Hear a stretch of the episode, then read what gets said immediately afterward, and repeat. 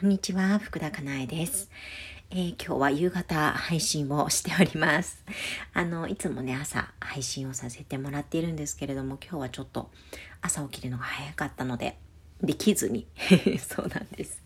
なので、夕方に配信をしております。あの、LINE の方には、あの、今日、ラジオトークお休みですっていう風に、あの、投稿、タイムラインの方にさせてもらって、たんですけれども、あ、なんかできるなと思ったので、今収録をしています。でですね、あのー、昨日、まあ、ちょっといろいろバタバタしてたんですけれども、友人と会っていたんですよね。で、そこで、なんか私改めて、もうすごい、ものすごいやっぱり慎重派で硬いんだなっていうことをね、あの、感じたんですよね。うん。あの、何かこう決めるときとかも、あの、うんとね、最終的には直感なんですよ。もうここって決めたらこう、みたいな。これって決めたらこう、みたいな。うん。なんかそういう感じなんですけれども、そこまでは本当にもう人がびっくりするぐらい調べるんですよね。すっごい細かいところまで調べる。うん、調べ上げてなんかメリット、デメリットとか 全部確認をして、ほんとそこまでやるぐらいな感じで、もう執念深く調べる。ですよ。そう。で、なんか、そこまで行くと、もうね、行く時にはもう本当に勢いで GO なんですよね。だから多分周りから見ると、もうすっごいなんか、いきなりこうしたみたいな風に思われるかもしれないし、突拍子もないなんか決断、判断をしているようにきっと見えると思うんですけれども、そこまでの、えっ、と、調査 とか、あと準備とかって多分かなりしてるんですよね。うん。だから自分の中では、あ、もうこれしかないなっていう感じで、いつも選択をしている。うん、なんかずっとそうだったなと思って。うん、なんか、本当に振り返れば、大学受験とかもそうだし、えっ、ー、と、教員になって教員採用試験受けるとかもそうだし、あとは、出産する病院とか、そうそう、結婚式場とか、うん、家とか、うん、なんかそういうのもね、本当に徹底的に調べるんですよね。で、えっ、ー、と、もちろんこの仕事を始めた時っていうのも、本当に準備、めちゃくちゃしたんですよ。そう、いきなりね、多分、あの、周りからは、いきなり公務員を辞めて、いきなりなんか起業したみたいにね、きっと見られてるんじゃないかなと思うんですけれども、えっ、ー、と、そこまでにね、なんかこう、起業をするまでに、もう1年以上前から起業の勉強してるんですよね、振り返ると。うん。なんか、いろんな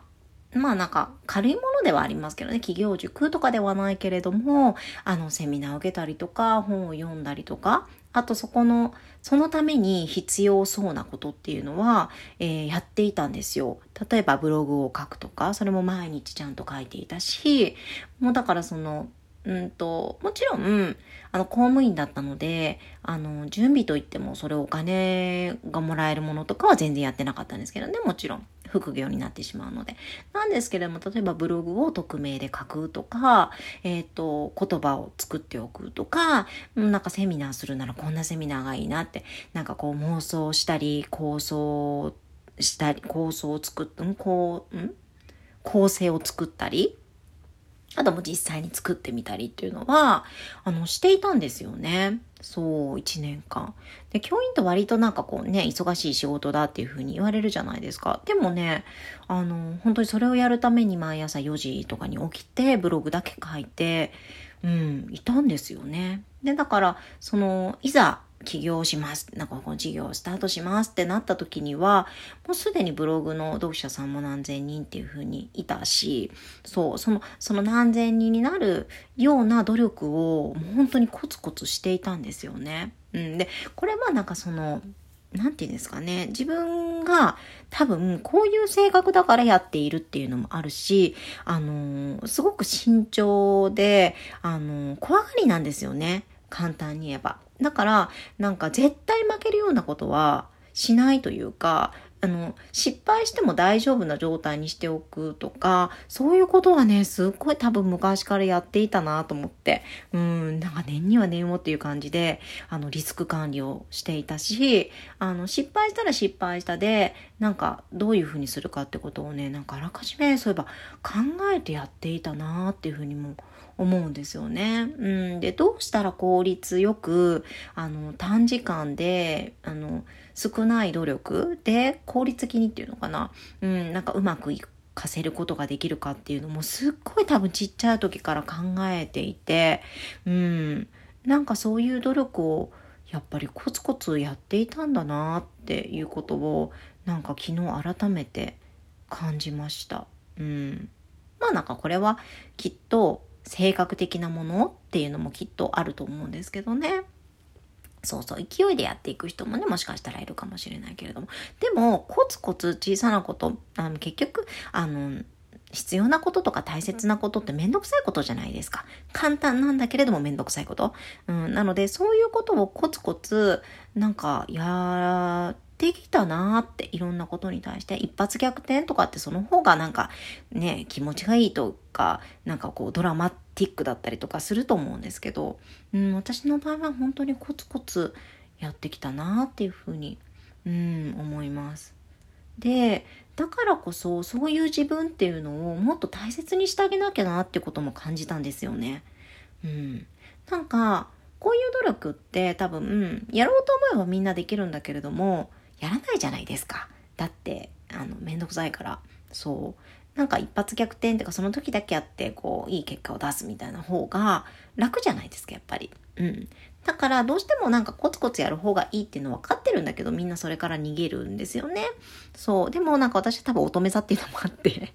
そう自己コントロールをしたいみたいなのが多分すごく強くあるっていうのもあると思うんですけど、そのコツコツコツコツやってきたものがある。だけれどもなんかそういう自分っていうのを軽視しているというか、うん、そういうところがあったなっていうふうに思うんですよね。うん。